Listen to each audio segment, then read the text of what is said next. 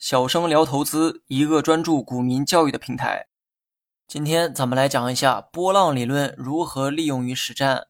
波浪理论属于是技术分析的范畴，技术分析又基于三大假设，而三大假设总结起来啊，就一句话：信则有，不信则无。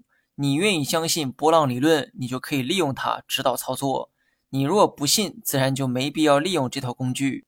当然了，你选择哪一个都可以哈。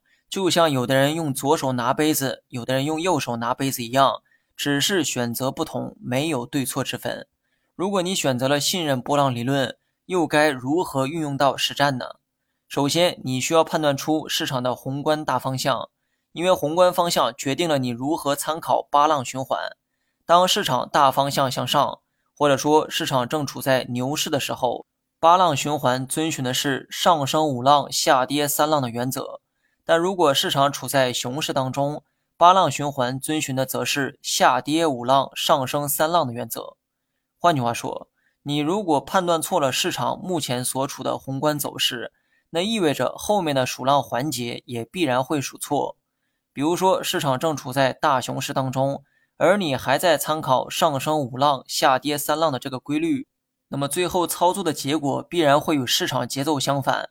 进而出现超过市场跌幅的亏损，所以说会不会数浪那都是后话，先判断市场宏观方向才是首要任务。那么如何通过波浪理论来判断宏观方向呢？答案是没有办法，而这也是波浪理论的缺陷所在。当然，当你具备基本面分析能力的时候，你呢是可以做到宏观走势判断的。技术分析对于判断宏观走势有一定的弊端，但也不是毫无方法。当你决定利用波浪理论的时候，你呢可以先去观察大周期的股价走势图。比如你想在日 K 线图中利用波浪理论进行操作，此时你可以先去确定月 K 线的走势图，通过确定月 K 线的走势来判断市场大方向是向上还是向下。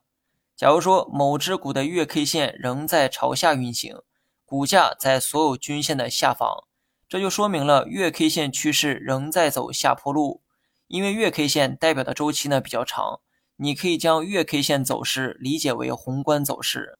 既然宏观走势正在走下坡路，这意味着日 K 线用到的数浪方式应该为下跌五浪、上升三浪的原则。相反，如果股价月 K 线正在走反弹趋势，说明宏观走势向上。回到日 K 线，你可以利用。上升五浪，下跌三浪的数浪原则，虽然这种方法也会存在一定的弊端，但是相比多数人的盲目抉择，我的这套方法就显得科学了很多。